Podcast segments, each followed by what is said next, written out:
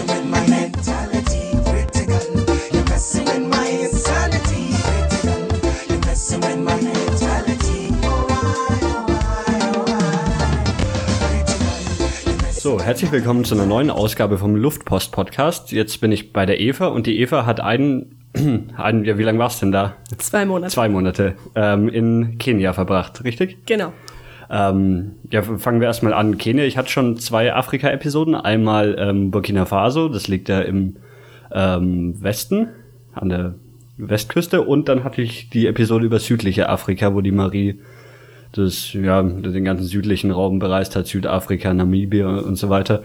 Jo, und jetzt mit der Eva reden wir über Kenia. Und Kenia liegt im Osten.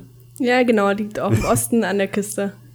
Ähm, liegt's dir äh, dann, ähm, das ist ja eins der, der größten Länder in Ostafrika, oder? Ähm, ja, ist eines der größten. Und auch, ich weiß nicht, ähm, Kenia ist so zumindest vielen Begriff, also die Länder außenrum ist, glaube ich, äh, eher unbekannt, aber Kenia ist das dann auch äh, eines der reicheren Länder von Ja, also, Ostafrika? ja, Kenia ist wirtschaftlich gesehen auch eines der stabilsten. Kenia ist auch ein ziemliches Reisetouristenland, ähm, deswegen auch eines der stabilsten und auch der sichersten Länder. Ähm, was hat dich denn dann nach Kenia verschlagen? Ähm, ja, also ich war zwei Monate, wie gesagt, ähm, und war da als Volontär, habe da gearbeitet in einem Waisenhaus. Ich war in Mombasa an der Küste und habe da eben zwei Monate lang gearbeitet. Ähm, ja, wie, wie bist du auf die Idee gekommen? Wie bist du dazu gekommen, das zu machen? Ähm, also ich mache Ausbildung als Erzieher und ähm, hätte da eben ein Praktikum machen sollen, äh, vier Wochen lang. Und äh, wir hatten da die Möglichkeit, das auch im Ausland zu machen. Und ähm, es hat mich eben gereizt, auch mal in ein Land äh, oder ins Ausland zu fahren. Jetzt nicht so dieses Standard, ich gehe nach England oder so, sondern halt auch mal ein bisschen was zu machen, wo Hilfe auch wirklich nötig ist. Und auch irgendwo hinzugehen, wo es einfach ganz anders läuft. Und ähm, habe mir da eben Afrika ausgesucht. Also ich, mir war von Anfang an klar, ich will nach Afrika. War aber mir noch, also gar nicht im Klaren, wo Mhm. genau, in welches Land. Und habe ähm, da eben sehr viel recherchiert, ähm, wo man hin kann, eben auch als Praktikant oder Volontär. Und ähm, habe mich dann letzten Endes für Kenia entschieden, ähm, einfach aufgrund der Stabilität. Also Afrika, erstes Mal haben mir viele gesagt, sollte man vielleicht nicht gleich so in den Brennpunkt, sondern erstmal irgendwo hin, wo es noch ein bisschen äh, sicherer ist. Und Aber hä- hätte es auch irgendwelche anderen Waisenhäuser oder Möglichkeiten, wo man das machen kann, gegeben in jetzt Ländern, wo du gesagt hast, ja, da, da willst du lieber erstmal nicht hin?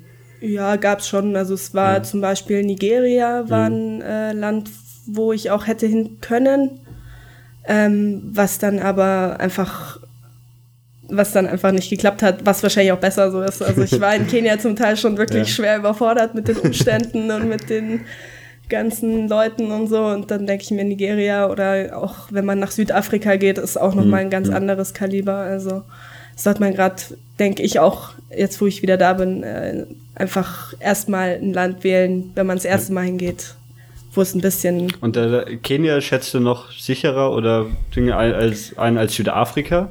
Auf jeden Fall, also Ja? als Südafrika auf jeden Fall, ja. Also Südafrika ist ähm, schon ein ziemlich gefährliches Land, auch wenn man es nicht so meint, weil es ja Ja, weil es auch relativ großen- reich ist und ja, auch viel, viel Tourismus gibt, oder? Da ist halt die Kluft zwischen arm, arm und reich und weiß und schwarz ist halt nochmal um einiges größer als in anderen afrikanischen Ländern, weswegen auch die Kriminalitätsrate halt viel, viel höher ist als in anderen Ländern. Und deswegen, also klar, es gibt viele Ecken in Südafrika, die gerade so für Touristen wunderschön sind und tralala, aber es gibt halt, gerade wenn man da arbeiten will, wenn man jetzt in irgendwelchen Townships oder sowas arbeiten will, ist es schon nochmal ganz, ganz harte Nummer einfach. Also. Jo gut, dann zu, zurück zu Kenia. Ähm, von, von welchem Zeitraum sprechen wir denn da? Wann warst du da? Ich war Mitte Dezember bin ich 2010 bin ich äh, geflogen kurz vor Weihnachten, habe Weihnachten und Neujahr da verbracht und bin im Februar wiedergekommen. Feiert man Weihnachten in, in Kenia? Ja, also Ja? es, ähm, ich habe es auch nicht gedacht, aber äh, Kenia ist so ein extrem missioniertes Land. Also äh, da ist äh, Religion, Christentum ist da so extrem praktiziert, dass also da wird das sehr sehr gefeiert. Ist das die, die weit verbreiteste Religion oder gibt es noch andere große Religionen? Also es gibt da eigentlich alles. Also gerade an der Küste, wo ich ja war, ähm, Mombasa, äh, da gibt's alles. Islam, äh, Hinduisten, also Hinduismus ist sehr stark verbreitet. Also das ist wirklich in Mombasa, es ist gerade sehr extrem. Da steht eine Moschee neben einem Shiva-Tempel so ungefähr. Also da sieht man Okay. wirklich alles. Also gibt's alles. Ähm, Mombasa, wie, wie groß ist die Stadt? Ähm, also die hat, glaube ich, ist die zweitgrößte Stadt in Kenia, hat, glaube ich, 800.000 Einwohner. Okay, also und ist jetzt Die, die größte ist Nairobi, oder? Nairobi, genau, ist die Hauptstadt. Mhm. Nairobi ist die Hauptstadt, okay. Ähm, du warst, warst du in Nairobi auch oder nur in Mombasa? Nee, also ich hatte eigentlich vor, nach Nairobi zu fahren, weil ich war zwei Monate da, da habe ich mir so am Anfang noch Mhm. gedacht, so, ja, schaffst du schon, da auch mal hinzukommen, so eine Woche. Aber also es war gar nicht möglich und wir haben halt auch viele Afrikaner, also auch in dem Waisenhaus, wo ich gearbeitet habe, haben mir gesagt, so, Gott, Nairobi ist die Hölle und fahr da bloß nicht hin. Und also es ist wohl auch wirklich eine ziemlich äh, gefährliche Stadt. Also was Mombasa halt noch sehr touristenmäßig ist. Also klar, da passieren schon auch Sachen. Also Kollegen von mir, so Volontärskollegen, die sind da beklaut worden und also die sind bei zur Bank haben Geld abgehoben und dann haben sie eine Stunde später in die Tasche geguckt, war der Geldbeutel weg, solche Sachen. Aber das, was halt in Mombasa der Taschendiebstahl ist, ist halt in Nairobi, du wirst mit der Waffe so klar. Geld her oder du bist tot. Ja. Also es ist ganz extrem. Nairobi ist schon ziemlich gefährlich eigentlich. Also bist du dann auch direkt nach Mombasa geflogen? ja, ich bin von München direkt nach Mombasa. Ja.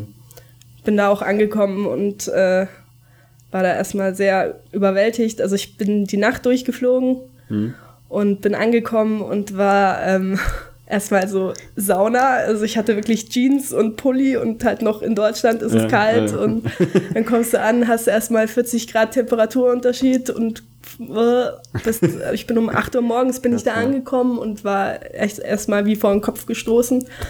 Und ähm, also die das Waisenheim macht, die hat mich quasi vom Flughafen abgeholt, weil die am selben Tag nach Deutschland zurückgefahren ist und die hat mich dann da noch aufgegabelt und dann musste ich mit der noch reden. Das ist halt so eine 70-jährige Oma, die hat mir dann erstmal einen Schnaps hingestellt. Und, also ich war da echt sehr, es war also hartes Einkommen. Dann bin ich halt mit dem Taxi ähm, durch Mombasa erstmal durchgefahren und also es sind dann unglaublich viele Eindrücke, die so auf einen so reinprasseln, so gerade wenn man durch Mombasa das erste Mal durchfährt, das ist schon richtig extrem. Aber be bevor wir dann wirklich mit dem Teil, wo du in Afrika warst, anfangen, würde würde mich im Vorfeld noch interessieren, wie, wie hast du das Waisenhaus gefunden? Hast du da einfach im Internet gesucht nach Waisenhäusern, die...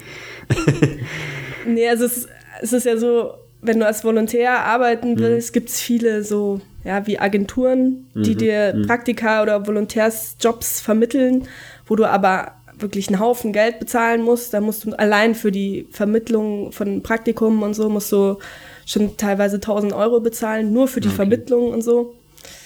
Und ähm, deswegen habe ich mir gedacht, so, ja, das Geld hast du nicht, so, dann schaust du lieber selber mal, was es so gibt.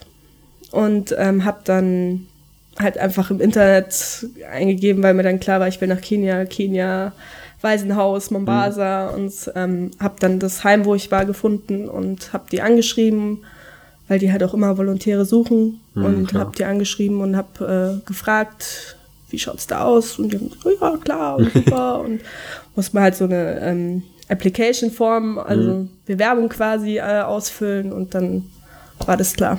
War das dann irgendein Problem, wenn man in Kenia arbeiten will, dass man dann irgendwie eine Arbeitserlaubnis oder was auch immer kriegt? Ja. Das war auch super. Also man muss ja, wenn man noch im Flieger sitzt, muss man ja das Visum ausfüllen. Also wie lange man bleibt und äh, Ja. Staatsbürger und Name, bla bla bla. Und dann war natürlich, das waren fünf Zettel und ich war so, hab dann so um 6 Uhr morgens da so äh, ausgefüllt und war total überfordert irgendwie und habe dann natürlich ähm, für Grund der Einreise habe ich natürlich äh, Volontär äh, ganz stolz eingetragen und bin dann ähm, musste dann mein Visum bezahlen und dann haben die natürlich am Einreiseort Ort da natürlich haben sie halt äh, Stress gemacht so von wegen ja wenn du hier arbeiten willst brauchst du eine Arbeitserlaubnis vom äh, Einbürgerungsamt und was weiß ich, dann hätte ich halt, da habe ich das Visum bezahlt und habe gesagt, so, ja, ja, ich gehe da zu dem Amt hin, aber das ist halt so, in Afrika, das ist halt so, ja, meine. Okay. Gehst du zum Einwanderungsamt? Und das habe ich natürlich nie gemacht und das hat dann auch keine Sau interessiert, also es war so, boah, ich war halt schon etwas so, oh Gott, oh Gott, hab's dann total vergessen und dann was irgendwie gegessen. Mm, Ja, dann lass uns mal ein bisschen über die Stadt Mombasa reden, wie, wie man sich die vorstellen muss. Also das ist eine Küstenstadt, ja? Ja, also es ist ja große Küstenstadt. Ähm, ja, also, ich weiß gar nicht, wo man da anfangen soll. Also es ist, ähm, es ist wirklich eine wirklich schöne Stadt, aber es ist halt auch ja, viel für Touristen einfach schön gemacht. Mm, 800.000 Einwohner hast ja, du gesagt, oder? Genau. Also es gibt eine Altstadt, einen alten Hafen. Mhm. Äh, Fort Jesus, das ist so ein altes ähm, portugiesisches Fort eben. Und, Also ähm, war das eine portugiesische Kolonie, Kenia, oder? Ähm, nee, es war eine englische, aber Mhm. die Portugiesen sind halt, weil es halt einfach eine Küstenstadt ist, sind da Okay. natürlich Mhm. auch, äh, also es war, es, da sind so viele Nationalitäten, die es da äh, gab. Also es gibt auch total viele Araber da und also es ist wirklich. äh, Mhm. Also auch- auch heute noch, die auch da einfach leben ja, und irgendwie- Also es ist, da gibt's wirklich Mhm. alles. Genau. Ähm, ja, ist das ähm, sch- schon irgendwie wie, wie eine moderne Großstadt sich vorzustellen, also mit, mit großen Straßen, wo, wo oder Mhm. gibt es irgendwie so diesen chaotischen Verkehr, den man ab und zu mal so Ja, den gibt's, den gibt's aber nicht nur in Mombasa, den Ja. gibt's überall. Also es gibt halt kaum, also es gibt schon, in Mombasa gibt schon Hauptstraßen, es gibt auch so vielleicht ein, zwei Hochhäuser, aber das ist eigentlich, in Mombasa ist das eher die Seltenheit. Mombasa ist eigentlich eine sehr altmodische Stadt, also es ist ähm, sehr viel so ähm, blassen, so alt und das ist halt, macht so auch diesen Charme aus, finde ich jetzt zum Beispiel. Ähm, es ist schon, gerade wenn man so in der Innenstadt ist, ist es schon sehr laut und sehr hektisch und es sind ein Haufen Leute auf der Straße und überall Geschäfte und so, so Märkte und sowas. Ähm, sprechen dich auch permanent Leute an, so irgendwelche äh, Touristenführer, die dich dann so, ja, und ich bring dich da und da und dahin. Und dann äh, wollen sie dann auf einmal Geld von dir haben und so. Also es ist schon eine gute Sache, aber muss man natürlich vorsichtig sein. Ähm, aber es ist halt ähm, so, man muss halt schauen, also es gibt so diesen Touristenweg, sage ich mal, einfach durch die Altstadt ähm, und den Hafen und sowas. Ähm, das ist natürlich als Tourist alles schön gemacht, aber was halt eigentlich für mich, als ich da war, mehr interessant war, das waren so diese kleinen Gassen und dieses einfach, wo sich so kein normaler Tourist so richtig reintraut. Ja? Und wir sind da halt so mitten rein in irgendwelche Kleidermärkte, wo es wirklich so kleine ähm, Stände gab, wo sie drin gesessen sind und mit so Klamotten und, und dann haben sie überall, wollten sie dir irgendwas andrehen und du bist in irgendwelche Läden rein mit, für Tücher und was weiß ich. Also es sind so, es sind so wirklich überhaupt keine Touristenmärkte, da gab es keinen einzigen Weißen. Also wir waren wirklich, wir sind da zu dritt durch und wir waren die einzigen Weißen. Also es gab keinen Weißen, der da rumlief. Und ähm, auch so, es gab einen Extramarkt für Gewürze. Es war so eine riesige Wellblechhalle irgendwie, wo wir reingelaufen sind. Und es war echt bombastisch. Also das kann man sich gar nicht vorstellen. Wir sind da reingelaufen und so, da gab es nur Gewürze. Also so wirklich so Säcke voll mit Gewürzen und du bist da reingelaufen und hast nur so eine Wolke und du warst sofort irgendwie so, boah, geil. Ja? Also mit wem warst du da unterwegs, weil du gesagt hast, wir und ihr, ihr drei Weiße. Ja, also es waren halt noch ähm, zwei andere Volontäre, die Mhm. auch in einem Heim gearbeitet haben und ähm, mit denen war ich eigentlich meistens unterwegs. waren die Also, auch aus Deutschland? Die waren auch aus Deutschland, ja. Aber die waren schon da, oder sind die gleichzeitig mit dir angekommen oder waren die Nee, die davor schon sind da? Mhm. äh, angekommen ein paar Tage bevor ich angekommen bin. Also die hatten nicht viel mehr Zeit als ich. Ähm, und die sind dann vier Wochen geblieben. Ähm, ja, wie ist das bei diesem Waisenhaus? Haben die dann ständig Volontäre da, dass die da ja irgendwie oder ist dann nur ab und zu mal und jetzt ist wieder für, für irgendwie zwei Monate jemand da? Ja, also die, die schauen ähm, schon, dass sie immer welche da haben. Aber das hat halt auch den Grund, dass natürlich ein Volontär auch äh, bezahlt für, für seinen Aufenthalt. Also du zahlst halt ähm, gewissen Preis für äh, Essen und die Unterkunft und so, weil, also wir haben da natürlich alle gewohnt. Ähm, halt auch mit den Kindern dann und haben mit denen gegessen und so. Also das ist natürlich was, was du auch bezahlst. Also Ähm, ja, lass uns mal ein bisschen auf die, dieses Waisenhaus dann zu kommen. Das war ähm, mitten in Mombasa oder irgendwie ein bisschen außerhalb? Ähm, nee, das war außerhalb, das war aber nicht weit. Also es war, wenn man äh, mit einem Matatu oder mit dem Auto halt gefahren ist, waren es so zehn Minuten, waren es weg. Was ist ein Matatu? Ähm, Matatu ist ein, ähm, ja, das ist wie, also es ist so ein großer Safari-Bus, das ist eigentlich so das öffentliche, eines der öffentlichen Verkehrsmittel in äh, Kenia und auch in Tansania, glaube ich. Also in Ostafrika, da gibt es Matatus. Das ist äh, sehr spannend. Also, das ist, die fahren halt immer, also es gibt eigentlich nur eine große Hauptstraße, die halt auch asphaltiert ist. Sonst gibt es nur so, Ach, die anderen so Rumpelpfade, ja, so, so, also es ist dann, die fahren aber nur, also auf den Hauptstraßen Mhm. eben, also in, zu den großen, zwischen den Städten halt hin und her. Also das war zum Beispiel die Linie Mombasa Mtwapa, also die ist zwischen den Städten halt immer hin Mhm. und her gefahren. Und äh, ja, die konntest du dann immer halt so am Straßenrand so anhalten. und dann sind sie so mit einem Mordskarache so rangefahren. Und dann bist du halt in so einen gesteckt vollen Safari-Bus rein und die waren halt alle so bunt besprüht und ähm, die Decken waren gepolstert, was mich auch am, beim ersten Mal sehr gewundert hat. Ähm, es läuft total laut Hip-Hop oder äh, Reggae und äh, du sitzt gequetscht, zum Teil also mit irgendwie zehn anderen Leuten da hinten drin, obwohl da nur acht Platz haben. Das sind zum Teil, einmal bin ich mit so ein paar Hühnern, die sind dann da noch reingestopft worden und so. Also, und es ist halt, es ist echt ein Erlebnis. Also, das muss man echt mal, also wenn man mal irgendwie Ostafrika ist, muss man mal im Atatu gefahren sein, weil das ist schon zum Teil sehr beängstigend, weil die fahren wie die Henker. Also die haben auch keine Ampeln oder irgendwelche Straßenverkehrsregeln.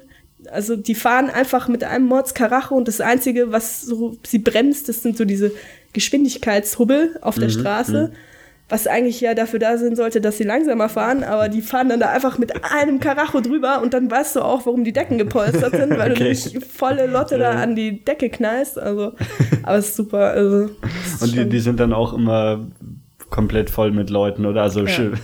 Also so zu den Stoßzeiten ist das schon extrem. Also die quetschen auch so viele Leute rein, bis wirklich sie die Tür nicht mehr zukriegen und der Beifahrer, also es gibt einen Fahrer und einen Beifahrer, der dann das Geld so einsammelt, der dann wirklich so drin hängt, so mit dem Hintern noch raushängt und sie wirklich die Tür nicht mehr zukriegen, weil sie halt kleines Geld wollen. Und ja. Aber das ist so das Verkehrsmittel, mit dem die, die Afrikaner selber sich. Ja, also es die ist, es ist halt so das günstigste. Also es gibt noch einen Haufen andere Möglichkeiten, sich da äh, fortzubewegen, aber es ist halt natürlich teurer. Also es gibt so, so mm, ähm, also Tuk-Tuk hieß das, das gibt's ja überall, Mhm, es gibt's ja, auch in die- die Thailand. aus und Kambodscha, so. ja. Genau. Also es ist halt so eine Also, motorisierte ja. Rikscha sozusagen, da passen aber nur drei Leute rein, das ist natürlich dann dementsprechend teurer. Piki Piki gab's, das waren Motorräder. da hast du dich hinten drauf gesetzt. Das war auch super. Ist immer, der Fahrer hatte einen Helm und du saßt hinten drauf und konntest dich nirgends, weil vorne am Fahrer durftest du dich nicht festhalten und dann musstest du dich hinten an so einem Griff festhalten. vorne der Fahrer mit so einer Neonweste und Helm und du hinten hattest nichts, ja, so zum Schutz. Das ist ja auch so super und natürlich auch mit einem Karacho da über diese Holperwege drüber gefahren und in die Kurven gelegt und so. Und hinten hattest du Todesangst. Weißt du, wo, woher die Begriffe kommen, weil die alle so, lustig klingen? Piki Piki oder also die Leute da sprechen Englisch. Ja, also es, äh, Englisch sprechen sie also mehr oder weniger. und ähm, Kiswahili ist die äh, Landessprache, also in vielen ostafrikanischen Ländern, Tansania und Teilen von Uganda, glaube ich auch. Und es gibt halt die verschiedenen Stammessprachen. Also, Aber so, so die Leute in Mombasa selber, die haben Englisch gesprochen. Oder Kiswahili. die, also Kiswahili reden die alle. Okay. Also das ist halt so die Sprache, die sie eigentlich alle sprechen. Also es gibt zwar auch welche, die nicht mal Also das ist auch die Kiswahili Sprache, sprechen. mit der sie sich untereinander unterhalten. Genau, ja. Und die, Ja. Die Straßenbeschilderung, oder gibt es irgendwie so, sowas überhaupt? Und Das- wenn ja, auf welcher Sprache? Ja, also es gab, es gab, das war ganz unterschiedlich. Es gab Englische, es gab welche auf Kiswahili. Also es gab, Ja, einfach bunt gemischt, ja. es war wirklich bunt gemischt. Also, aber Straßenschilder gab es auch eigentlich nicht. Also es war auch sehr komisch. Aber Der, ähm, ja, was du eigentlich erzählen wolltest von, von, von dem Waisenhaus, ähm, dass man da, wie lange braucht man mit so einem Bus dorthin von, von der Innenstadt aus? ja, so 10 bis 15 Minuten. Also das Heim war in Shansu, also das ist das Dorf. Ähm, wo das eben liegt. Also Shansu war, ähm, also die Hauptstraße war quasi, ähm, hat es so geteilt und das, der arme, der arme Teil vom Dorf war quasi auf der anderen Straßenseite und wir waren halt so direkt am Meer. Und ähm, bei uns in der Nähe gab es halt auch viele Hotels einfach, weil klar, es war halt direkt am Strand. Gab es viele so Lodges, Hotels und so Apartment-Dinger irgendwie und ja, also es war eigentlich alles wieder sehr bunt gemischt. Also so von arm bis reich gab es bei uns in der Nachbarschaft irgendwie echt alles. Also Ähm, war, warum war das dann so getrennt mit der Straßenseite? Auf der einen Seite die Armen, auf der anderen die Reichen und Also es ist, es ist eigentlich bei uns, ich weiß nicht, wie es jetzt im Rest von Kenia ist oder so von der Küste, es war wirklich so, Shansu war eigentlich äh, immer schon so ein Dorf, wo es wirklich, die Leute hatten da nichts. Und auch als das Heim gegründet wurde, da, da haben sie es so mitten reingesetzt und außenrum gab es eigentlich nur einen Haufen Holz- und Lehmhütten. Und ähm, es gab halt viele Leute, ja, so blöd sich das anhört, reiche Leute, die sich da irgendwie ein Grundstück gekauft haben. Die Leute, die da irgendwie ihre Hütten drauf gebaut haben, halt verscheucht haben und sich dann da hingesetzt haben. So. weil das und, wahrscheinlich auch eine gute Lage, relativ ist- nah am Strand. genau, oder ja. gibt es einen Strand oder sowas, ja? Ja, also der Strand war fünf Minuten. Also. Hm, klar, dann. Und ähm, es war halt, also es, die sind halt wirklich regelrecht vertrieben worden. Also es gab, es war so ganz komisch, auf unserer Seite gab es wirklich zwei so echt schöne Villas. Also so richtig so, so mit Fassaden und Balkon und so, so Steinsäulen und also wirklich so, was selbst für europäische Verhältnisse sehr nobel war. Und auf der anderen Seite waren wirklich die Leute, die sind dann mit so einer Mauer quasi eingezäunt worden. Ähm, mit, die haben sich ihre Hütten da gebaut aus Holz und Lehm, ohne Wasser, ohne Elektrizität und so. Also es war so ganz schlimm irgendwie. Also ist da, ich kenne das so aus Erzählungen von Südafrika, dass da jeder Reiche sich eine Mauer um sein Haus baut und da, da war es auch so, aber auch andersrum, dass quasi um das Armenviertel nochmal eine extra Mauer Ja, aber um das wurde. Armenviertel ist eine Mauer gemacht worden, damit halt die Touristen nicht sehen. Also es- das ist halt einfach ein Fakt. Also die, die weißen Touristen sollen halt nicht die armen klar. Schwarzen sehen und zum Teil, also ich bin da öfter einfach auch mal reingelaufen, weil da gab es halt so Shops, wo man halt Essen kaufen konnte irgendwie.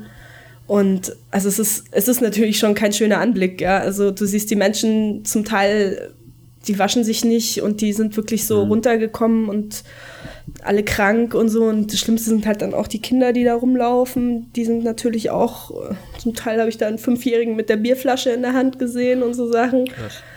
Und das ist halt schon so, klar, also das sind Zustände, die wirst du halt aus Standardtouristen nicht sehen, ja, aber es ist halt dann schon bitter, dass die da einfach eingemauert werden und so irgendwie. Ja. Ähm, das Waisenhaus, äh, wie groß war das? Wie viele Kinder waren da? Ähm, also es war relativ klein, es sind insgesamt 24 Kinder gewesen und davon waren zwei aber schon, also der eine war 18 und die andere war glaube ich 17 und die waren schon auf einer weiterführenden Schule, also die haben schon in der Schule gewohnt. Also haben 22 Kinder haben da gewohnt. Und die Fest. waren, von, waren da schon, schon ganz junge oder wel- welche Alters? Also die Bereich kleinste war, äh, sechs oder sieben. Also Mhm. das weiß man nicht so genau, wie alt die sind. Ähm, und der älteste war, der noch gewohnt hat, da war 16. Ähm, wie ist das? Wie, wie kommen die Kinder in dieses Waisenhaus? Ich denke, dass dir die Plätze ja bei weitem nicht ausreichen werden. Ja, also es ist ganz unterschiedlich. Also es ist meistens so klassisch, dass, ähm, also es gab, die meisten waren ähm, von ihren Eltern halt einfach sitzen gelassen Mhm. worden. Also da sind halt die Eltern äh, einfach abgehauen und haben die Kinder dann da sitzen gelassen Und und sich die das haben einfach nicht leisten konnten wahrscheinlich. Ja, oder? und weil es weil es ihnen halt einfach egal war, denke Ja. ich mal. Also das ist halt so in Afrika, die haben zum Teil ja wirklich 10, 15 Kinder und Mhm. mein Gott, dann sind halt ein paar mehr oder weniger, ist halt dann auch nicht so, also und ich meine, die, zum Teil versuchen sie sich dann halt noch irgendwie so selber zu helfen, äh, landen auf der Straße oder ähm, halt, äh, keine Ahnung, sonst wo, ne? Also kann man nie wissen. Und ähm, dann greift die Polizei die entweder auf oder halt gleich so das ja, Jugendamt. Also es ist halt natürlich schon ein bisschen anders als in Deutschland. Und ähm, bringt die dann ähm, erstmal in ein kenianisches Heim und dann schaut man halt, wie man weiter mit denen verfährt. Aber es sind so viele verschiedene Geschichten. Also es gab wirklich welche, da sind die Eltern an HIV gestorben. Das ist wirklich welche, die sind von zu Hause abgehauen, weil sie zu Hause misshandelt worden sind. Und also so ganz, das ist natürlich schon extrem. Also War dann das Waisenhaus, in dem du warst, nicht kenianisch, weil du, du meintest, dass die Polizei die in ein kenianisches Heim gebracht hat? Was? Nee, also es ist halt, ähm, halt eben eine Deutsche gegründet.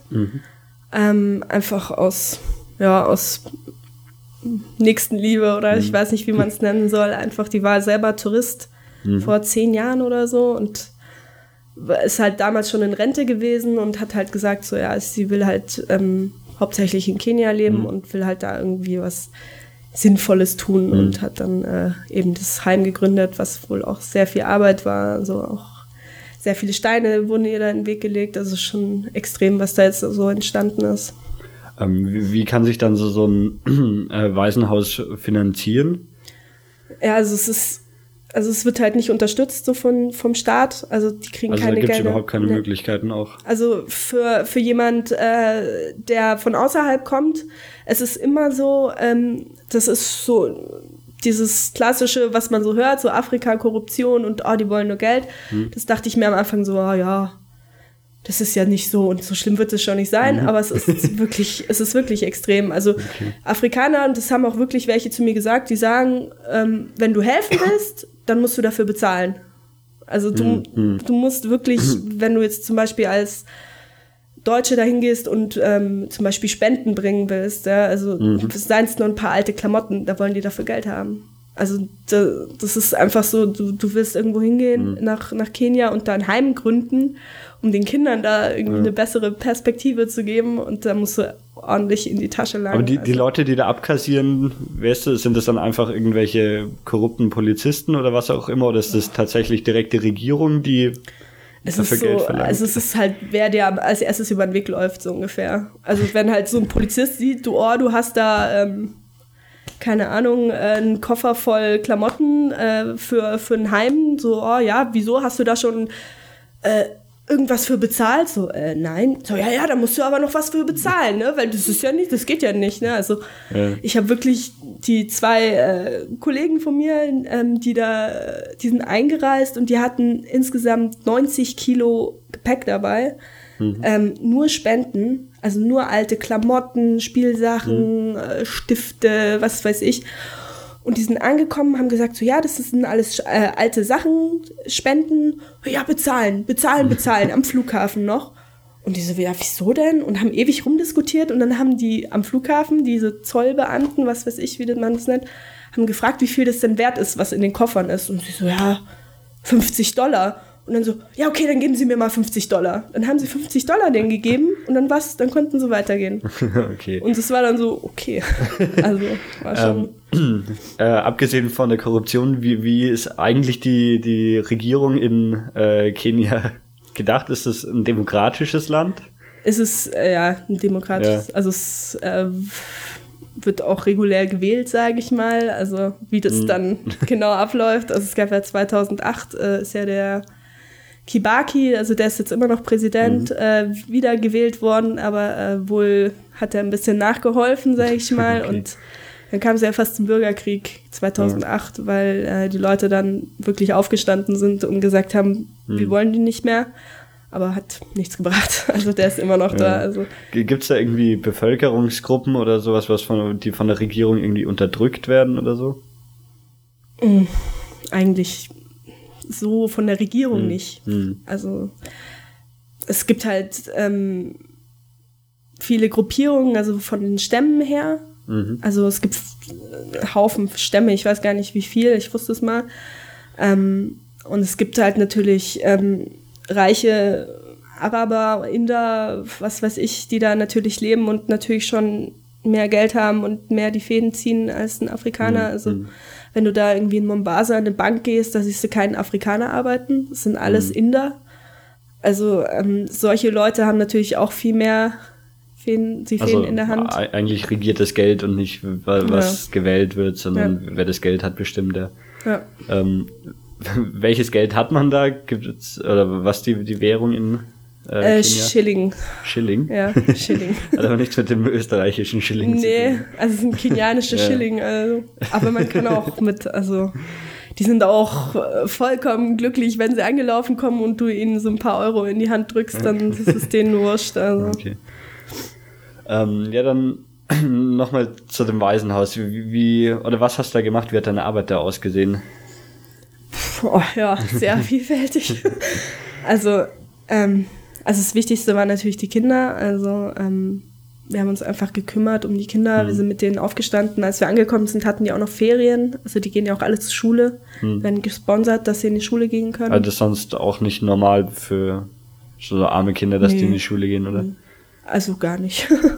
also Schule ist Ja. aber auch ein ziemlicher Witz. Also kann Ja. man nicht anders sagen. Kostet die Schule für die Kinder Geld, also irgendwie so Schulgeld? Ja. ja. Also es kostet alles Geld. Also es gibt öffentliche Schulen, aber die sind einfach schlecht. Also da brauchst du deine Kinder eigentlich nicht hinschicken, weil ähm, die sind total überlaufen, weil das sind zum Teil 70, 80 Kinder in einer Klasse.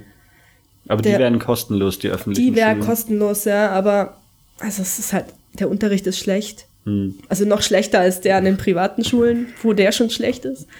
Ja, aber wir haben halt, ähm, wir haben die halt an der privaten Schule gehabt. Und es Mhm. gab halt für jedes Kind einen Sponsor, der ähm, die Schulgebühren gezahlt hat. Wo, woher kamen diese Sponsoren? Waren die aus dem Ausland oder ja, waren ja. das? Das waren alles, alles vom Ausland. Also, Und ähm, ja, was habt ihr dann gemacht, wenn, wenn die Kinder dann in der Schule waren oder so? Oder was gab es dann alles zu tun in diesem also Waisenhaus? wenn wir nicht auf die Kinder irgendwie aufgepasst haben oder was mit denen gemacht haben, ähm, wenn sie nicht da waren, gab es viel Büroarbeit, Mhm. also ähm, Korrespondenz, E-Mail mit irgendwelchen Spendern oder eben mit der Christa Wolf, die eben das Heim gegründet hat. Mhm. Ähm, es gab auch viele Besucher, die ins Heim gekommen sind, einfach von den umliegenden Hotels. Also die von den Hotels haben oft einfach mal Leute vorbeigeschickt, so schaut euch das mal an, könnt irgendwas vorbeibringen. Also es kamen einfach oft Besucher, die wir halt dann rumgeführt haben und ähm, denen wir das Heim gezeigt haben und ähm, die da auch sehr interessiert waren und also es gab eigentlich immer irgendwas zu tun. Wenn nicht das, dann haben wir irgendwas äh, geräumt oder ausgeräumt oder für die Kinder irgendwas vorbereitet oder, oder waren halt einfach auch selber mal irgendwie öfter unterwegs, irgendwie in Mombasa oder so. Ähm, die, die Kinder haben die alle irgendwie in einem großen Schlafraum geschlafen oder hatte da gab es kleinere Zimmer? Ja, es ist sehr wenig Platz gewesen. Es gab quasi, ähm, es war eigentlich so ein, ein großes Haus und dann gab es drei, unterteilt drei Häuser. Also es gab ein Haus für die Jungs und eins für die Mädchen. Und es gab eigentlich für die alle Kinder gab es zum Schlafen zwei Zimmer. Also es war wirklich, und die haben Okay. halt zum Teil in so Stockbetten geschlafen und da haben sie zu dritt in einem Bett geschlafen zum Teil. Also es war schon sehr wenig Platz und auch sehr beengt. Also da hatten die halt nicht irgendwie sowas wie Privatsphäre oder so. Das war schon. Ähm, ja, wa- was ha- habt ihr da mit den Kindern auch noch was unternommen oder irgendwie, weiß nicht, den, den Kindern bei ihren Hausaufgaben geholfen, irgendwie mit denen Ausflüge gemacht, sowas Ja. in die Richtung? Ja, also wir haben, ähm, wir haben ja, als die Schule wieder angefangen hat, schon versucht, äh, Betonung liegt auf versucht, äh, bei den Hausaufgaben zu helfen. Was halt sich als sehr schwer erwiesen hat, weil die hatten halt einfach keinen Raum. Also es gab jetzt nicht so toll wie in deutschen Einrichtungen irgendwas, so, so ein Hausaufgabenzimmer oder so. Die haben sich halt da irgendwo reingesetzt und haben, während 10.000 andere da rumgelaufen sind und Krach gemacht haben, haben die versucht, ihre Hausaufgaben zu machen. Und es war halt schwierig und naja, also es war, naja, nicht so toll. Ausflüge haben wir auch, also wir sind regelmäßig mit denen an den Strand gegangen und ähm, haben halt versucht, die so ein bisschen rauszubringen, weil die, an sich durften sie halt das Heim nicht verlassen. Also Also, also die durften so, so wegen, während der regulären Ding überhaupt nicht verlassen, Ja. außer ihr habt jetzt einen Ausflug gemacht. Ne. Also alleine eh nicht. Die Jüngeren, also gar nicht. So die Älteren, so der, der 16-Jährige oder der 18-Jährige, der dann schon weg war, äh, die sind mal geschickt worden, um irgendwas einzukaufen. So, aber an sich durften sie nicht raus. Gar nicht. Und das wurde einfach gemacht, dass, weil da draußen dann, weiß nicht, sie auf die krumme Bahn kommen oder Ja, also genau verstehen kann ich es ehrlich gesagt immer noch nicht. Also ich kann schon verstehen, jetzt bei den Jüngeren, das ist natürlich nicht ungefährlich. Also es ist ähm, klar, also gegenüber gleich mit diesen Hütten und so, also da sind schon sehr komische Menschen zum Teil rumgelaufen und so ungefährlich war es nicht. Aber gerade die Älteren, also da, die durften halt gerade mal irgendwie sonntags dann äh, mit den anderen in die Kirche gehen allein. Das war so das höchste der Gefühle. Aber es gab eh einen Haufen Regeln, bei denen ich mir gedacht habe, so muss das sein. Das ist. Aber es gehört halt dazu. Also es ist halt andere Und die Erziehung. Kinder haben alle Englisch gesprochen oder wie hast du mit denen geredet? Nee, es war, also zum größten Teil haben sie halt Englisch geredet. Also mehr oder weniger. Und die, die Schule war die auch auf Englisch? Die war auf Englisch, ja. Also die hatten ähm, Englisch als, ähm, als Fach und halt verschiedene andere Fächer. Ähm, Kiswahili war auch ein Fach, aber der Unterricht an sich ist immer auf Englisch gehalten worden. Also wir waren auch in verschiedenen Schulen und es war eigentlich überall so. Okay. Hm, Aber die Privatschulen, auf denen dann die Kinder waren von eurem Waisenhaus, die, die waren nicht so, so, so krass überlaufen, wie du es jetzt von den öffentlichen Schulen erzählt hast, oder wie haben die ausgesehen? Ähm, also die privaten Schulen, das war schon sehr äh, gesittet, sage ich mal. Also ich war in insgesamt drei privaten Schulen und habe mir die angeschaut. Ähm, also so, äh, ich war äh, in einer Busschule, ähm, die auch eine Deutsche gemacht hat, ähm, so mitten in der Pampa irgendwie im Nirgendwo. Es waren auch so ein paar Holzhütten und eine Grundschule von einem Freund von uns da und eben unsere Schule und da war es eigentlich überall, also so eigentlich so die Klassenstärke wie in Deutschland, also so 25 bis 30 Kinder. Hat die, weil du gesagt hast, unsere Schule, gehört die Schule irgendwie zu dem Waisenhaus oder war das einfach eine, eine Privatschule, mit der das Waisenhaus irgendwie kooperiert hat? Nee, also ich sag das nur, weil halt eben so, ich sag auch immer unsere Kinder, weil das sind irgendwie Ja. schon meine. Also es waren halt die Kinder, äh, Aber- die, die Schule, wo unsere Kinder waren. Aber da waren auch noch viele andere. da waren Ja. ganz viele andere, also es war eine riesen, Riesenschule war das, Mhm. also schon ganz extrem. Ähm, ja, die Schule, die war, war dann schon so sehr ähnlich wie eine deutsche Schule, also einfach einzelne Klassenzimmer und Ja, also es war halt ähm, ja einzelne Klassen ähm, und die Kinder hatten halt dann immer verschiedene Lehrer für jedes Fach. Also es war schon sehr, ähm, hat schon sehr an deutsche Schulen erinnert. Also es war an sich vom System her, vom war es schon auch äh, ganz gut gemacht irgendwie. Also es gab halt eigentlich diese diese Primary School hieß es, ähm, die war eben verpflichtend für alle. Also ähm, das hat glaube ich angefangen mit ähm, die ersten drei Jahre waren so Kindergartenklassen und dann ist man eben Class 1, 2, 3 und so weiter bis Class 8, glaube ich, ging das. Ähm, und dann, also das war so dieser Pflichtteil an Schulen, die man ähm, machen musste eigentlich. Und das davor, das waren eben auch so Kindergarten oder Nursery Schools und danach High Schools, die sind eben freiwillig quasi. ähm, hatten die Kinder Schuluniformen an? Ja.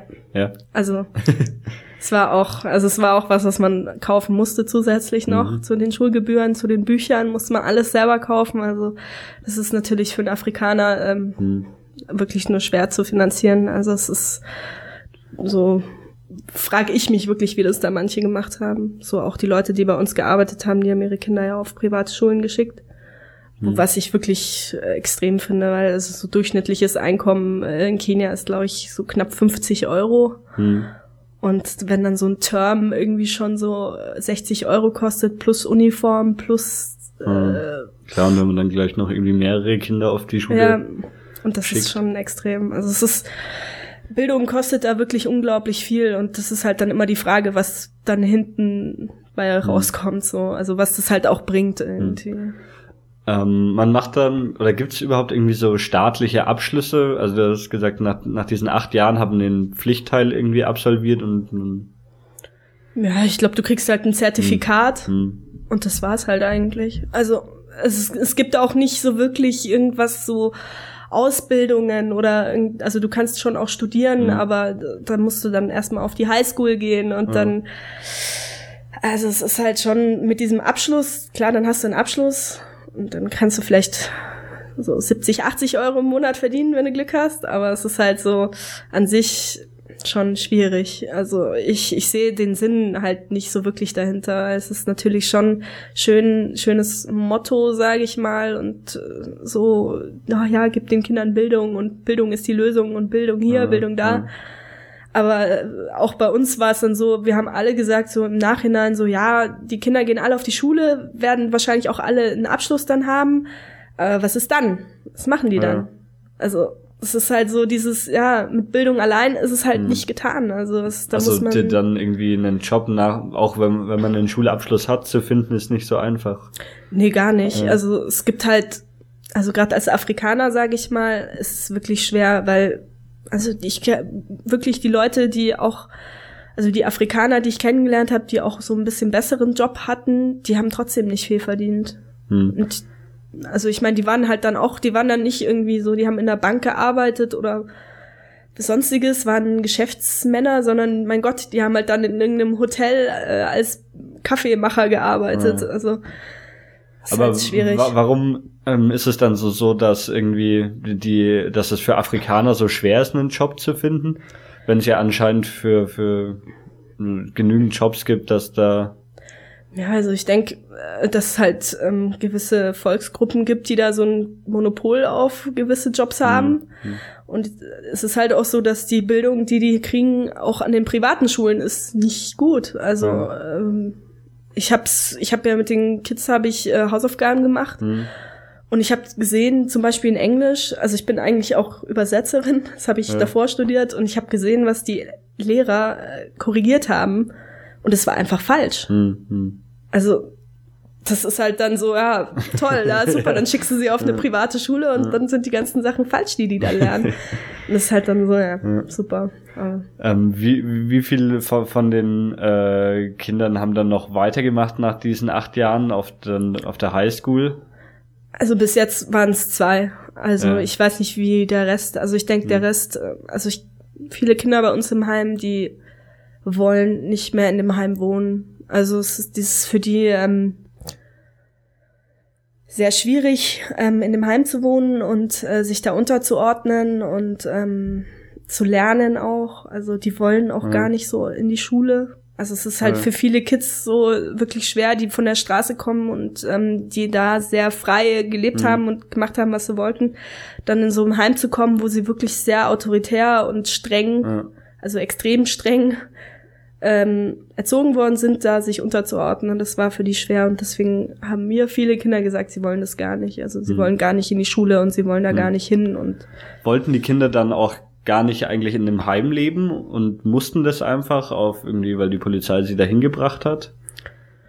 Also, dass sie es mussten, auf jeden Fall. Also, Mhm. ich denke, ähm, wenn sie die Chance gehabt hätten, irgendwo anders hinzugehen, hätten sie die auf jeden Fall äh, wahrgenommen und hätten es auf jeden Fall gemacht. Also, es gab einen Jungen, mit dem habe ich drei Nächte lang äh, geredet und auf den eingeredet, dass er, weil er weg wollte, das war Mhm. wirklich der 16-Jährige, der jahrelang auf der Straße gelebt hat und da äh, Schrottmetall gesammelt hat, ähm, um, um ähm, ein paar Schillingen zu verdienen und der Klebstoff geschnüffelt hat und solche Sachen.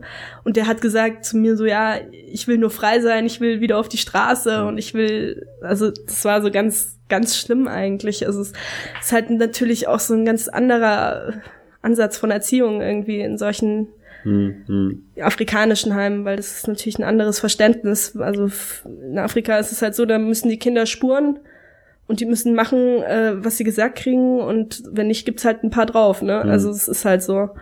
Und das muss man halt erstmal äh, verdauen und die Kinder, die hatten es natürlich noch mal schwerer, weil die hatten immer europäische Volontäre, Hm. immer Weiße, die natürlich das nicht gemacht haben, die sie natürlich nicht gehauen haben Mhm. und sie rumkommandiert haben. Und die haben natürlich auch gesehen, so, boah, das geht auch ganz anders, ja, es geht auch nett und äh, freundlich und Ja. so. Und das war für die natürlich dann schon so ein bisschen hin und her gerissen zwischen zwei Welten einfach. Also die waren echt zum Teil hingen die echt in der Luft, weil, weil sie nicht Mhm. wissen konnten, was jetzt richtig und falsch ist. Also, Also in dem Heim haben dann äh, eigentlich nur nur Weiße gearbeitet oder waren dann da auch Kenianer? Äh, nee, also es war, ähm, also es gab so Mamas, das waren, ja, wie Erzieherinnen hier, Mhm. also die haben halt sich so ein bisschen um die Kinder gekümmert, um Haushalt und äh, haben halt sauber gemacht und Mhm. ähm, also waren so, eigentlich waren sie so Mädchen für alles, kann Mhm. man sagen. Also die mussten echt hart schuften so. Es gab einen Koch und einen Gärtner und einen, der sich so um die Tiere gekümmert hat. Weil wir hatten halt so einen Haufen Viecher Ja. irgendwie, so zwei Kühe und Hühner und Gänse, Enten, alles mögliche. Also pff, es war eh so. für, für was wurden die gehalten? Also Ja. einfach so so zum Spaß, oder sollten die da irgendwann mal geschlachtet werden? Ja, wir haben auch geschlachtet. Ja, äh, es war auch so eine interessante Erfahrung. Ja, Es war ähm, ja die Kühe klar für Milch Hm? ähm, und ähm, Hühner und Enten und so. Es war eigentlich auch zum Schlachten. Die Ziegen, wir hatten auch einen Haufen Ziegen. Also Ziegen sind in Kenia sehr, also es gibt genauso viele Ziegen wie Kühe eigentlich. Also das ist Mhm. Also, die laufen da eigentlich okay. überall rum. Ziegen gibt's wirklich, die rennen in jeder Stadt, so mitten auf der Straße rennen so ein paar Ziegen rum. Und die schlachten die halt auch. Also zu Weihnachten gab's bei uns frisch geschlachtete Ziege. Das war super. Das war echt. Und so kurz bevor ich gefahren bin, haben sie auch noch vier Hähne haben sie geschlachtet. Das war auch extrem. Aber ist es dann üblich, dass die Leute sich wirklich noch selber Tiere halten zu, zum Schlachten? Ja, Ja. Also das, also bei den ärmeren Leuten Mhm. ist das schon so. Also ähm, es ist ähm, wirklich so, dass die ähm, so viel wie möglich so Viecher um sich Ja. rumscharen. Also es war auch so von den vier Hähnen, die wir geschlachtet haben, habe ich im Nachhinein dann erfahren, dass da zwei davon äh, von unserem Nachbarn waren und die halt bei uns immer rumgelaufen sind, weil es halt bei uns mehr zu essen gab. Und äh, ja, also es ist halt, halt, es ist halt so ganz normal da. Also die Mhm. schlachten da alle regelmäßig. Und da schlachtet auch einfach jeder, Da, der da irgendwie schlachtet halt Messer jeder, hat, oder? ja, was da halt gerade so rumläuft, ne? Also das war also ganz normal. Ähm, ja, dann lass uns noch ein bisschen so, so auf, auf äh, das Land an sich und die Stadt kommen. Ähm, hast du irgendwelche Ausflüge unternommen oder warst du wirklich nur in äh, Mombasa selbst? Also ich habe ähm, außer Mombasa und so die Städte, also es gab äh, noch Mtwapa, was ähm, quasi in die andere Richtung lag. Ähm, da war ich öfter, also einfach weil auch die Schule von unseren Kindern eben war Mhm. und ähm, ich habe noch drei Tage, vier Tage eine Safari gemacht. Mhm. was auch super war. Also Es war eigentlich so das einzige Touristen, Mhm. richtige Touristending, was ich gemacht habe, war Safari. Aber das war echt schön. Also das war halt so die erste Zeit nach Wochen, wo ich echt mal einfach komplett alleine war, Mhm. wo ich ohne Kinder war, ohne Arbeit und ich bin wirklich jeden Abend so, wirklich so ins Bett gefallen und habe nur gedacht so, oh, kein Krach, kein Geschrei, kein Ja. Gejammer, nichts und das war wirklich super. Also das ist auch so eine Sache, die würde ich auf jeden Fall nochmal machen. Also es Ja. war zwar auch nicht billig, obwohl ich wirklich nur so die Standard-Safari hatte, drei Sterne in so Camps. Also es war Mhm. auch so ganz toll. Das waren so so Zelt-Lodges, also Mhm. das war so im Boden eingelassen. Und es war halt wirklich so ein Zelt, aber da war eine Dusche und ein Klo Mhm. und so drin und es war richtig schön. Ähm, aber es war trotzdem wahnsinnig teuer. Also, aber es hat sich gelohnt. Also ich bin da auch eigentlich einmal durch Kenia durchgefahren. Also ich war in East und Amboseli. Das sind diese zwei Nationalparks. Mhm. Und Amboseli ist schon fast bei Nairobi. Also ich bin wirklich, um nach Amboseli zu kommen, Mhm. sind wir einmal durch Kenia durchgefahren. Okay.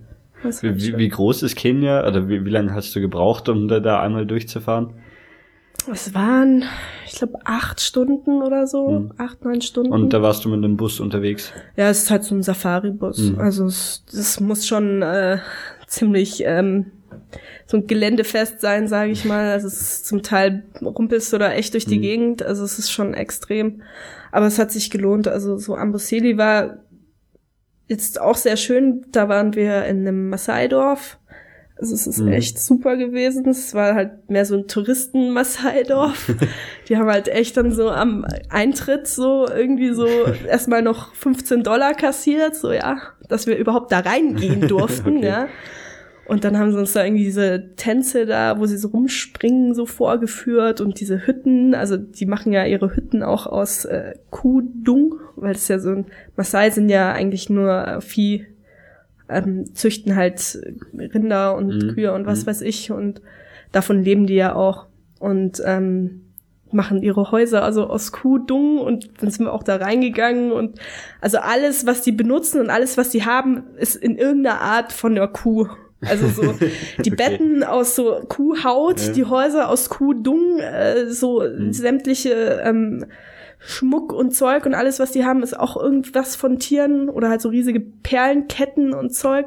Also es ist echt schon faszinierend. Der Häuptling wollte mich gleich heiraten und dann, hier müsst ihr gleich hier bleiben. Ich so, äh, das war, Aber also das, das war dann so, so ein Touristendorf eher, Ja. also die, leben die dann tatsächlich auch so, wie man es da gesehen hat, oder war das dann schon extra für Touristen Nee, nee, die, aufgebaut? die haben, und- also es waren schon richtige Maasai. Ja. Also es waren echte, richtige Maasai, die auch in diesen Häusern Mhm. gelebt haben.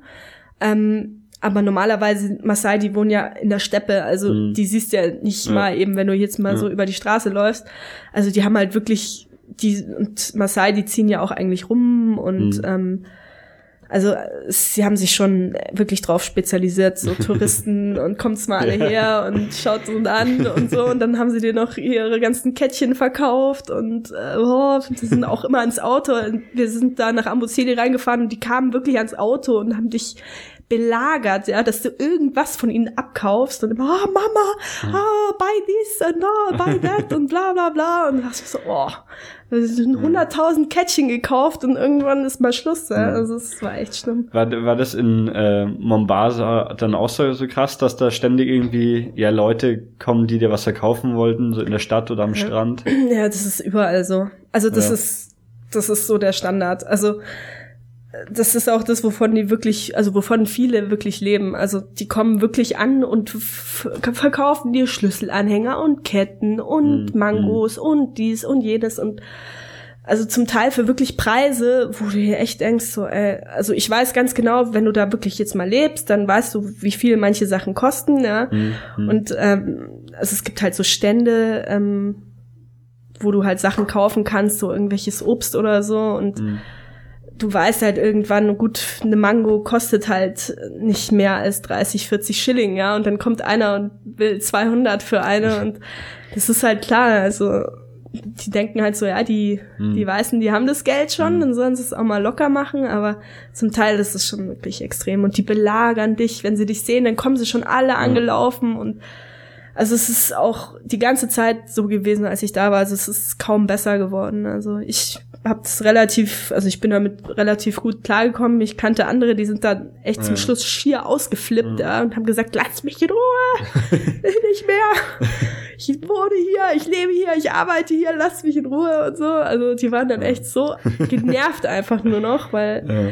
Weil, ne, ist halt, man ist nur so, eine, so ein laufendes Sparschwein für die, also dass man nur schlachten Ja. muss und Geld her, ne? Kann man dann, wenn man da in, in der Stadt lebt und irgendwie jetzt mal, keine Ahnung, einfach mal einen Tag frei hat oder sowas, dann und irgendwo hingehen will, in ein Restaurant oder so, sowas, kann man das dann irgendwie überhaupt machen? Oder was hast du da gemacht? Und dann wird man wahrscheinlich auch die ganze Zeit.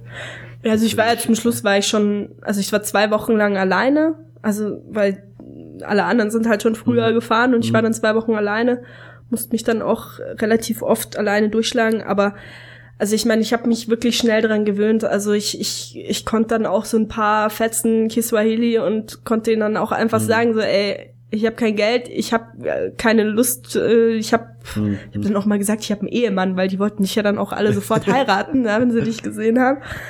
Und dann ging's eigentlich. Also die meisten haben mich dann auch gekannt. Also die Ja. wussten, ah ja, Orphans Home und ah, where are the kids und da, da, da. Und die- wussten dann halt, Ja. ja. klar, die ist jetzt nicht so ein typischer Mzungu, also so ein Ja. Weißer, der, äh, der hier Urlaub macht, sondern jemand, der halt auch hier arbeitet Mhm. und der uns eigentlich auch ein Stück weit helfen will.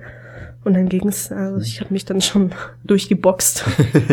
ähm, ja, was, was kann man denn in der Stadt machen oder unternehmen oder so, wenn man jetzt da einfach ja, sich die Stadt anschauen, das irgendwie das Leben da leben? In Mombasa jetzt, oder? Ja. In Mombasa, schwierig. Also ich meine, es gibt halt so diesen, es gibt viel zu sehen. Also abends würde ich halt alleine nicht rausgehen. Also gerade Mombasa, das ist dann abends, wenn es dunkel wird, natürlich schon wieder ein bisschen gefährlicher. Sonst kann man, gibt es sau viele verschiedene Märkte, Hm. wo man hingehen kann, wo man einkaufen kann. Ähm, es gibt eben ähm, das Fort Jesus, was halt auch Touristenattraktion ist, den alten Hafen. Äh, Also es gibt wirklich viel zu sehen und was ich halt wirklich äh, empfehlen kann, ist halt wirklich sich so einen Guide zu holen. Also die laufen da überall rum und sprechen dich an, Hm. wenn die sehen, dass du so ein bisschen hilflos durch die Gegend so äh, mit dem Stadtplan, dann zeigen die dir wirklich alles, alles was du Ja. sehen willst. Also du sagst, ja, wir wollten zu irgendeinem Markt oder, oder zu, zu irgendeinem Ort, Mhm. keine Ahnung, zu irgendeinem äh, Swahili-Restaurant, irgendwo, wo es klassische Küche gibt und so, und die bringen dich überall hin. Und du kannst denen danach wirklich ein paar Euro in die Hand drücken und die sind dann zufrieden. Also ich würde es auf jeden Fall, ähm, also das ist auf jeden Fall eine gute Sache. Und sonst, also gibt's gibt's viele ja Bars, so Kneipen Ja. und Discos und so.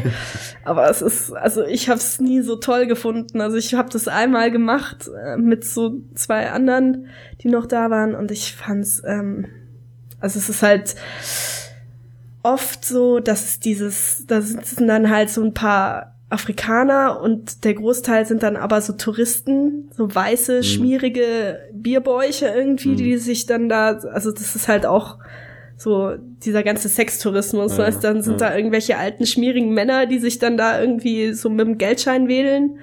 Und dann kommen die ganzen Afrikaner angelaufen und du sitzt da drin und denkst dir so, Gott, oh Gott, ich will hier raus. Ja, also es ist so, Ja. also es ist auch ganz schlimm. Also das war in, in Tuapa war das auch so ganz schlimm. Da war, das war so diese, ja, Sextourismus-Hochburg, kann man so Mhm. sagen. Also da gab's wirklich, wirklich viele Weiße, die halt, ja, aus dem Grund dahin gefahren sind, weil sie sich halt da irgendwie eine Frau angeln Ja. wollten, weil als Weißer bist du da halt reich Ja. und kannst halt dann schmeißen sich dir die Frauen so ungefähr vor die Füße. Also das ist ganz schlimm.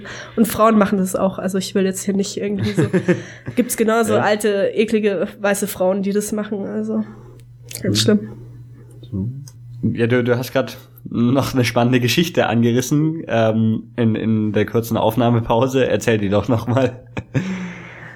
Ähm, ja, das ist eine tolle Geschichte. Ähm, weil bei uns ja die Gesundheitsversorgung war äh, äußerst schwierig, also sowohl unsere eigene als auch die der Kinder. Also das hat sich regelmäßig wirklich als schwierig rausgestellt, so egal, ob die Kinder Zahnschmerzen hatten oder halt Fieber hatten. Ähm, die haben halt einfach ein paar Malaria-Tabletten reingestopft gekriegt und das war's dann.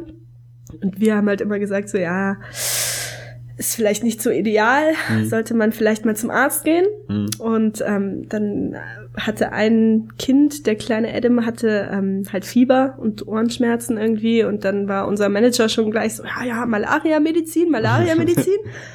Und wir so, nee, nee, wir fahren jetzt mal zum Arzt. Und dann hat uns eine von den Mamas hat uns eben ähm, zum Arzt geschickt und hat uns einen Tuk-Tuk bestellt und hat gesagt, ja, Prüsen, Doktor, bla bla bla bla bla. Und wir so, hä, ja, Doktor. Und dann haben wir halt gedacht, so gut, das wird vielleicht ein Doktor sein neben dem Gefängnis oder so, Ja. ja.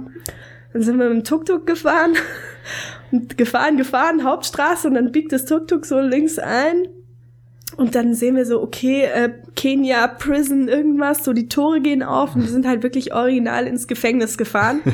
zum Arzt ins Gefängnis und haben halt echt, also das war schon echt krass. Also da sind wirklich so die, die Gefangenen so aneinander gekettet, so in gestreiften Anzügen, also so richtig klassisch, wie man sich das so vorstellt. Und dann sind wir da so zum Arzt, so wir zwei Weiße und einen kleinen schwarzen Jungen.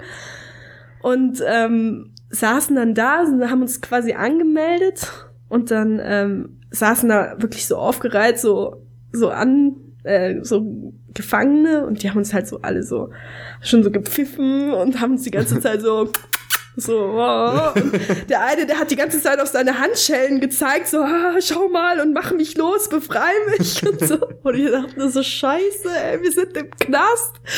Das war echt die Hölle. Und dann sind wir da zum Arzt und das war auch, also es ist halt so auch afrikanisch.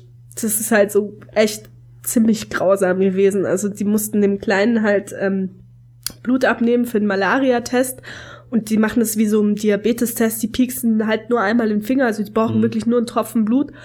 Und der Kleine hat halt Angst gehabt, ne, hat die Nadel nur gesehen und war dann gleich so, oh mein Gott, oh mein Gott, ich habe Angst, ich habe Angst. Und dann haben echt der Arzt hat seinen Arm so richtig festgehalten, hat gezogen und dann kam noch einer, dann kam echt so ein Sicherheitsmann, ja, also mit, Ja. mit Maschinengewehr und was weiß ich und hat den Jungen festgehalten. Krass.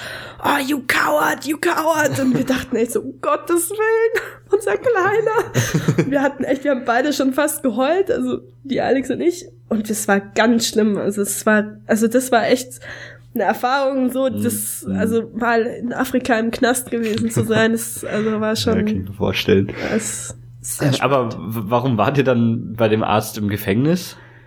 Ja, weil das war halt ein, äh, also ein, wie sagt man, ein staatlicher Arzt. Also es war kein privater Arzt und das war halt billiger. Wobei so ein so ein ähm, Malaria-Test hat, glaube ich, also für einen Weißen hat er, glaube ich, fünf Euro gekostet, für einen Afrikaner 50 Cent. Okay. Also Ja. Also auch die Preise einfach so, so, so wie er Ja, sie sich halt gerade ausgedacht genau. hat. Also ich habe, es sind viele Sachen, die für die sie halt einfach pauschal den Weißen Mhm. halt einfach mehr verlangen. Deswegen geht man halt auch nicht in so ein Krankenhaus, sondern halt einfach zu einem Arzt ins Gefängnis, weil wenn wir Mhm. zwei Weißen mit einem kleinen Schwarzen da hingegangen wären ins Krankenhaus, dann hätten wir halt fünf Euro bezahlen müssen. Und deswegen sind wir halt da. Mhm. Aber wenn das ein äh, staatlicher Arzt ist, gibt's da irgendwie ein staatliches Gesundheitssystem, Krankenversicherung, irgend sowas nicht? Also es gibt halt verschiedene Ärzte, aber du musst, man muss das alles einfach aus eigener Tasche bezahlen. Also es ist aber auch, viele Sachen sind halt auch einfach nicht so teuer. Also, oder man wird halt, die untersuchen einen auch nicht. Also ich war einmal in Shansu mit zwei Kindern, ähm, weil, weil die halt auch beide krank waren. Die eine hatte Husten, Bronchitis, was weiß ich. Die andere hatte halt Fieber, die hat nicht mehr gegessen und hatte, war krank, die äh, wollten alle gleich wieder Malaria-Medizin und wir so, nee, jetzt gehen wir mal zum Arzt und wir haben insgesamt für Medikamente, die Tests, wir haben vielleicht drei Euro bezahlt Mhm. oder so. Also es ist wirklich nichts. Also die eine hatte sogar wirklich Malaria, also Und die, die haben immer erst versucht mit Malaria-Medizin, weil es Ja. erstens billiger ist einfach und ja, es ist halt auch, pff, also es ist halt auch, das ist wieder diese afrikanische Mentalität, einfach Klappe halten, nimm deine Ja, Medizin und weitermachen. Also da ist nicht so, ich meine, wir, ja, wir waren so, um Gottes Willen, die hat Malaria, oh nein, und die muss jetzt sterben und waren schon total aus dem Häuschen und so, ja, also total paranoid und die waren halt so, ja und Malaria, die soll die Klappe halten, ja, also das war auch gar nicht, dass sie dann gesagt haben, so, ja Kind, leg dich mal hin, hm. mach mal ruhig und so, nö. Die also haben- Malaria ist da schon dann auch eine große Gefahr eigentlich. also für den Weißen auf jeden Fall. Hm. Also für Afrikaner natürlich auch, wobei bei Afrikanern sich Malaria ganz anders äußert. Also das ist bei weitem nicht so schlimm, wie wenn wir jetzt Malaria hatten. Also das ist ähm, bei dem Mädchen zum Beispiel, die Malaria hatte, die war acht und ich hätte sie nie angesehen, nie. Also die hatte kaum Fieber, also vielleicht hatte sie die Schübe auch nur in der Nacht, ich weiß es nicht. Aber wir haben halt, das war ein Mädchen, die halt schwer traumatisiert war, die ist vergewaltigt worden und äh, ewig rum äh, alleine und bevor sie halt zu uns gekommen ist, also ganz schwer traumatisiert und die hat halt einfach nicht mehr gegessen. Also die hat nichts mehr gegessen. Die hat, wir haben sie immer nur beobachtet, wie sie ihr Essen den Tieren gegeben hat und die hat einfach aufgehört zu essen und ähm, haben halt gedacht, vielleicht ist die irgendwie essgestört, Mhm. weil einfach traumatisiert und oh mein Gott. Und haben uns schon überlegt, wie man denn in Kenia eine äh, psychiatrische oder psychologische ähm, Behandlung kriegen könnte. Aber es hat sich halt echt rausgestellt, dass sie einfach Malaria hatte und als die dann Medikamente gekriegt hat, ging es dann auch ein bisschen besser. Also Aber ähm, bei so, so, also es war ja sicher nicht ein Einzelfall, dass die Kinder irgendwie ja psychische Probleme hatten oder sowas, wenn sie in dem Waisenhaus gelandet sind. Hattet ihr da irgendwie jemanden, der da speziell geschult war oder war der komplett auf euch allein gestellt und habt versucht das Beste? Nee, also das, das ist halt so mal, also das interessiert halt Ja. eigentlich auch niemand außer uns. Also Hm. Das ist halt in Afrika bist du halt stark und ähm, musst da durch und du wirst halt eigentlich dein ganzes Leben lang getreten und geprügelt und ähm, hast es halt schwer und das ist halt in Afrika das Leben, das ist halt hart und da musst du halt durch. Also Aber irgendwie ähm, so, so die, die Leute haben sich dann, oder also das ist auch von den Leuten selber so, die ja so ein bisschen damit abgefunden und sagen halt, das ist Ja. halt so und Also es sehr oft habe ich das beobachtet, also jetzt nicht nur bei den Ja. Kindern, sondern prinzipiell bei den Menschen, dass die halt ähm, sehr lethargisch waren und sehr so, mal ist halt so und warum sollten wir irgendwas ändern? Das ist so und das ändert sich nicht und mal wir rennen lieber jeden Sonntag in die Kirche und beten drei Stunden, als dass wir mal überlegen, warum wir hier in der Scheiße sitzen und so. Es ist halt sehr ergeben ihrem Schicksal, so. Also es ist Das hat sich dann wahrscheinlich halt auch gezeigt, weil bei der Motivation jetzt in die Schule zu gehen oder irgendwie was zu lernen, eine Ausbildung zu machen. Ja, auf jeden Fall. Also das mit der Schule war Ja. eh, also da konnte man vielen, wobei ich bei vielen Kindern auch festgestellt habe, dass denen auch einfach nur so ein bisschen, ähm, dass die ein bisschen gelobt werden, weißt du, so, Mhm. das ist so, ich habe ein Kind gesagt, ey, hast du super gemacht, hast du Hausaufgaben ganz alleine geschafft. Und das Kind gleich die Augen aufgegangen, bing, und dann war Ja. alles so, juhu, und schön. Und jeden Tag kam es dann mit seinen Hausaufgaben an. Ja. Also so ein kleiner Antrieb mhm. nur für die, also das ist so, Aber so erstmal war das Verständnis eigentlich gar nicht so da, dass quasi, ja, da, dass sie irgendwie was lernen müssen und sonst irgendwie überhaupt keine, keine Möglichkeit steht, was, also, Ja. die, oder hatten die Kinder dann irgendwie wie Träume, dass sie gesagt haben, so, ich gehe in die Schule, ich will später mal den und den Beruf Es, lernen? es oder gab so? schon, ein paar gab schon, die so gedacht haben, aber man muss ja schon mal sagen, es sind halt Kinder. Ich meine, klar, es gab schon einige, die haben gesagt, ah, ich will mal später in der Bank arbeiten oder ich will später mal äh, Pilot sein oder das und das, ähm, ich will Krankenschwester sein. Aber an sich ist es für Kinder, glaube ich, schwer zu greifen, dass das, was sie jetzt gerade tun müssen, worauf sie jetzt gerade keinen klar. Bock haben, irgendwann mal in späterer Zukunft äh, mal eine positive, einen positiven Effekt hat. Das ist für ein Hm. Kind, glaube ich, einfach schwer zu greifen, gerade für junge Kinder. Also dann kommt die Pubertät noch dazu, um Gottes Willen.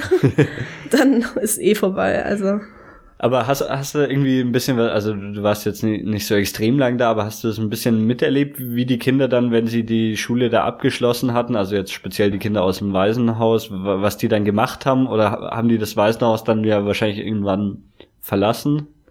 Also es gab eben diese zwei, die in der Highschool sind. Also was ist, ist natürlich ein langwieriger Prozess. Also es gab jetzt noch keine äh, Leute, also keine Kinder vom Waisenhaus, die mit der Schule alles fertig sind, weil so lange gibt es halt noch nicht. Es gab aber natürlich auch das negative Beispiel, ähm, viele Kinder, die einfach aus dem Heim wieder abgehauen sind. Hm. Also es gab ähm, wohl vor ein paar Jahren ein Straßenkind, das vom Heim abgehauen ist, weil es es dann nicht ausgehalten Mhm. hat, weil es halt so mit der Autorität und mit dem Erziehung und so nicht klargekommen ist, ist abgehauen und hat dann wohl ein Überf also hat das Heim dann überfallen. Also ganz Okay, extrem krass. und hat dann ähm, Askari umgelegt. Also es war so ein richtig krasser Ja. Überfall eigentlich. Also so Askaris, das sind so diese Sicherheits, also es gibt so wie Nachtwächter eigentlich, die Mhm. in der Nacht aufpassen, dass da kein Mensch reinkommt. Also so in der Nacht war es schon auch nicht ungefährlich da. Also da gab's öfter mal Auseinandersetzungen so in der Nacht. Gibt es irgendwie ein festes Alter oder sowas, wo man sagt, die Kinder sind genau bis 18 oder sowas in diesem Waisenhaus und dann nicht mehr? Ja, eigentlich bis 18, Mhm. ja. Also es kommt halt drauf an, was sie dann danach noch machen wollen. Hm. Also wenn sie, ähm, wenn sie nicht weiter auf eine Schule gehen wollen, so eine Highschool oder also studieren oder irgendwas, dann sind sie mit 18 frei. Und äh, das äh, freut die Kinder dann auch, oder? Also, weil es war, war ja genau der eine, bei dem du es vielleicht ein bisschen Ja. mitgekriegt hast. Nee, es ist der Großteil, der sich freut. Also es ist wirklich eine gute Sache. Ich unterstütze das Heim auch weiterhin, weil es wirklich ein Projekt ist, also hauptsächlich wegen den Kindern, an dem mir Mhm. was liegt, aber es ist schon auch hart für die Kinder. Also so die Erziehungsmethoden, mit denen gehe ich jetzt äh, wirklich nicht konform so. Also Das auch ist, kon- äh, konkret in dem Heim jetzt. Ja, überall. Also in, Mhm. im Schulen, im Heim, es ist überall. Es ist so allgegenwärtig. Ja. Das ist so dieses, ja, dieses brutale zum Teil. Das ist halt überall so. Und das ist natürlich für die Kinder ist es natürlich noch mal schwerer, weil sie haben halt einfach niemanden. Mhm. Also die haben nur dieses Heim und die Leute in dem Heim und äh, vielleicht ein bisschen Familie noch draußen, so irgendwelche Onkel, Tanten, Mhm. was weiß ich. Aber sonst haben die halt niemanden und das ist halt schon schwierig dann. Ja, ähm, hast du noch irgendeine Geschichte, die du noch unterbringen magst? Ansonsten können wir auch Stopp machen, aber wenn, wenn du noch was Spannendes zu erzählen hast. Also spontan fällt mir jetzt, glaube ich, nichts mehr ein. Ja gut, dann ähm, danke, dass du dir die Zeit genommen hast. Ich danke war, auch. War sicher spannend für alle. Jo, und bis zum nächsten Mal. Ciao. Dankeschön.